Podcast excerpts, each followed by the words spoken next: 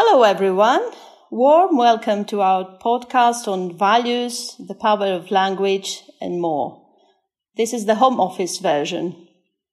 My name is Elpida Trizi, and as part of the Deutsche Telekom Group corporate communications team, my passion is connecting people and stories across our European footprint. There are moments in life and work where we feel connected to what we do to the fullest. Such a moment, for example, is for me now doing this podcast, especially as I'm honored and happy to have a special guest, Dr. Mandeep Rai, to explore the topic of values and particularly how our values affect the way we use language and communicate. Dr. Mandeep Rai is the author of The Values Compass, a book which takes us on a virtual journey across 101 countries and what these countries can teach us about purpose, life, and leadership. To me, this has been a wonderful and meaningful journey, and I hope our chat will resonate with you too. Dr. Mandeep Rai is a global authority on values, has worked with various companies, institutions worldwide, and has traveled also extensively and reported as a broadcast journalist for the BBC World Service and Reuters, amongst others. Mandeep also holds a PhD in global values. Perhaps I should add that I have not personally met Mandeep. I hope we will someday. I just found out about her book through an acquaintance, read it, and simply felt inspired and the urge to reach out to her via social media for an interview, in the hope that she would reply. The rest is history, and we are here now. So, welcome, Dr. Mandeep Rai. Great to have you here. Great to be here, and I'm glad that you were hopeful and did reach out, and here we are. Thank you. So, how have you experienced these last weeks with the lockdown? Anything that has surprised you? Any lessons learned? Anything you would like to share during this unusual coronavirus times that we live in? Yes, um, I have to say, I've been hit by the lack of facts that we have we're very global, as in we're global citizens and we're constantly wanting to reach out and connect. Um, in your words, we won't stop until everyone is connected. And I love that. But for the first time in history, physically, we feel very much relegated by our own country. So suddenly, if you're German, you're in Germany primarily. Or if you're lit- living in England, you're living in England. You come back to England. And what I've noticed here is that people don't really know how to respond to this. People don't know whether to wear masks, not wear masks. Does your mask become redundant after 10 minutes because it becomes moist and therefore even attract the virus more than if you hadn't got a mask on? That's a very simple example, but an example of the fact that we're feeling our way through something that a, rea- a way of reacting to something that has never happened before. Not that we haven't had viruses before, but our reaction to this virus has turned our world upside down. And from a values perspective, what I'm noticing is that people are really craving connectivity. They're having to create and learn super fast. They're being quite ingenious. Um, people are craving community. And also, the values that are being really lauded right now are the values of compassion, caring for one another, being collaborative rather than creative. That's been my experience. What do you think? Yeah, I very much agree with that. And you've given us already a glimpse of why and how identifying, you know, when applying our values, especially the ones of connectivity and community in this time matter. So would you like to elaborate a little bit on that, having worked with various organizations and nations what is it so fundamental about values in our lives and work? Well, essentially, we are always making every decision based on our values. When you're making a decision, you're being pushed and pulled by, you know, different values. So, for example, right now, we are being torn a little bit between the value of health and keeping people safe and not overloading our hospitals, etc., with the value of keeping the economy running. And I wouldn't say health and wealth, but crudely, a little bit, it's like that. Now, that's a really kind of macro perspective on it.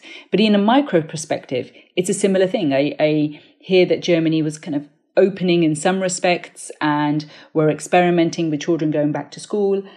We know we're, we're constantly having to make a decision between do I spend this minute with my child? Do I spend this minute at work? Do I spend this minute, you know, connect, nourishing my family? Do I, those micro decisions are equally based on our values. So what leads to a bit of sense of freedom and fulfillment in all of this is to build a sense of it's, it's to build kind of a timeline and a priority list within that time frame. So for example, whilst we're in this COVID-19 period, we don't i appreciate that we don't know whether it will be three months or three years that our life will be disrupted but we can say that whilst we're working from home by the way is this con- being conducted from your home?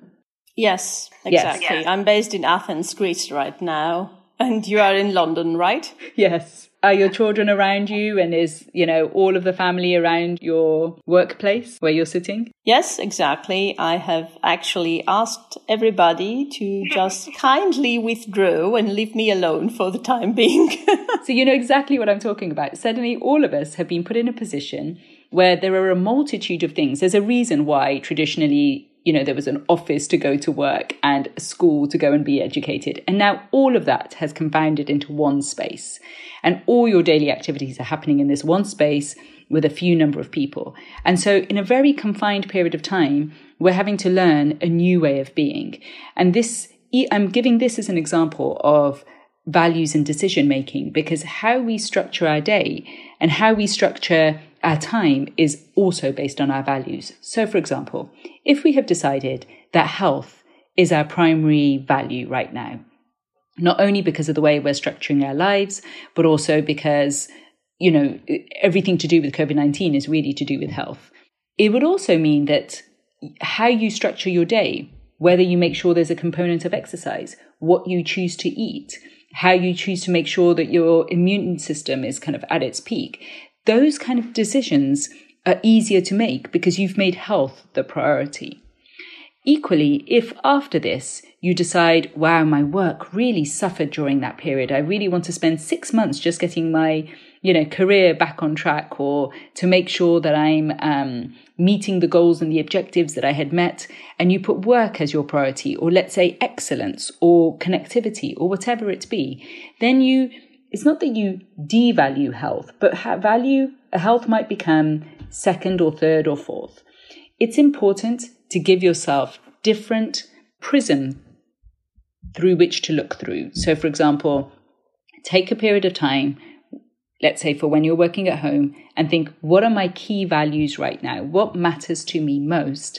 And prioritize those so that you're not being bombarded with all the myriad of things you could be doing in this time and then equally after this period reevaluate. And so in the book, it, although it takes you around the world and you're right, it's very external, it's actually very internal, as in it's an exercise, it's a tool, it's a compass that helps you figure out your key core values for a particular period of time, which you then adjust because values are dynamic and life is dynamic when you create your next period of time. Do you do you see what I'm saying? Do you see how that how that's created? Yes, and I would very much like to go back to one thing you said that we hardly ever speak about our values. But the way we communicate impacts also, uh, for example, how we communicate around health issues, as you mentioned. So, how, in your view, do our values impact our use of language and the way we talk to each other? Especially in these times. I'm looking into this perspective as we are currently also looking on a group wide level with colleagues across the DT universe on this topic. So I would like to have your viewpoint on that. Um, I love that question. Essentially, if you have decided, and, I, and I, I like the fact that although we haven't met, we had a moment to at least speak before our interview, we spoke about the clear values that you have at Deutsche Telekom Group and your perspective around values and language. Now, when you've decided, for example, that respect and integrity are your key values, then how you reward or what you appreciate or even how you select who works for you and how you remunerate will inherently be based on those values. And so, let's say in the case of respect, if you then speak without a lack of you know without a lack of respect or without consideration of that value that really wouldn't resonate very well with your organization i'm imagining. Is that true? Yeah. And we also try very much to give space to all perspectives to be heard and in this world, we also notice that although, you know, we try to integrate this as much as possible, we see around us that there is increasing polarization, divided societies. We see also hate speech and cyberbullying. How do you feel about that? Why do you think this is happening? Well, I would say that your emphasis on language is absolutely spot on. Language makes or breaks. Like your word is your most powerful creative force. So, for example, if you're true to your word, once something is spoken, you create according to your word. So, we created this meeting once you said it was going to take place at such and such time, and therefore we are both present. Equally, you create hate and love 100% according to your words. Like everything is dependent on the word and communication we see it from the first word that was spoken. First there was word, you know, it's it's written biblically, but it's also, I think, really profound that our lives are pretty much empty and meaningless unless we give it whatever meaning we want to give it. Um, and those that meaning is communicated through words. So the power of words, not only from a kind of neuro linguistic programming point of view, but also in terms of our perception of everything is 100% crafted by our words. So, to your point about, for example, cyberbullying and, you know, how at this time we are finding that you can create and destroy with words, and that people can, because we can hide behind our devices and we can be anonymous, words can be used very vindictively and no responsibility be taken for them. So I think that's why the increase of cyberbullying, you know, that's why cyberbullying has increased. Anonymity has allowed that to take place. If we were in a village format and we were face to face, would we say those same things? I don't think we would. Exactly. Yeah. And on the other hand, we also need to take into consideration our native cultures. How do you view, you know, native cultures and languages influencing our view of the world? That's a fantastic question. Also, I, am really encouraging. I'm my children are now fourth generation Punjabi living in the in the United Kingdom.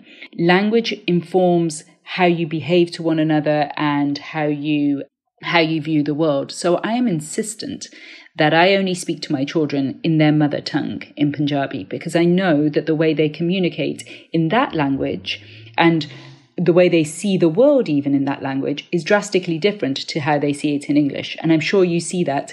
I, I chose the value of philotimo for Greece, this kind of inherent wanting to do the right thing, go above and beyond, or introspection for Germany, which is this sense of almost humility and wanting to learn, wanting to really be open to learning and being humble about learning from the past as well as making sure that one's character is the best it can be for the future. And I think when we're coming from our individual cultures, knowing that these sentiments, like there's a, there are many foreign words within my book because there is no translation for, for example, gerong chai um, from Thailand. There's no there's no real translation even for philotimo.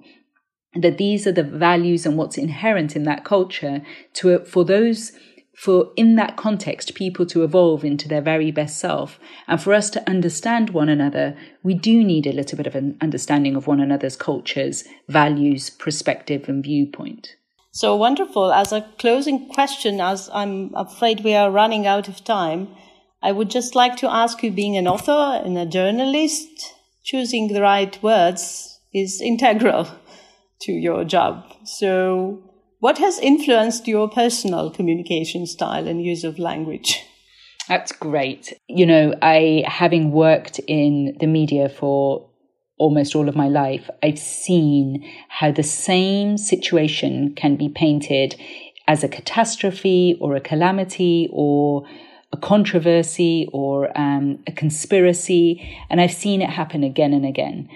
And equally, if I describe that same moment to you, I can also describe it as it, with curiosity or with creativity or with inspiration to break the pattern, to break the alliteration.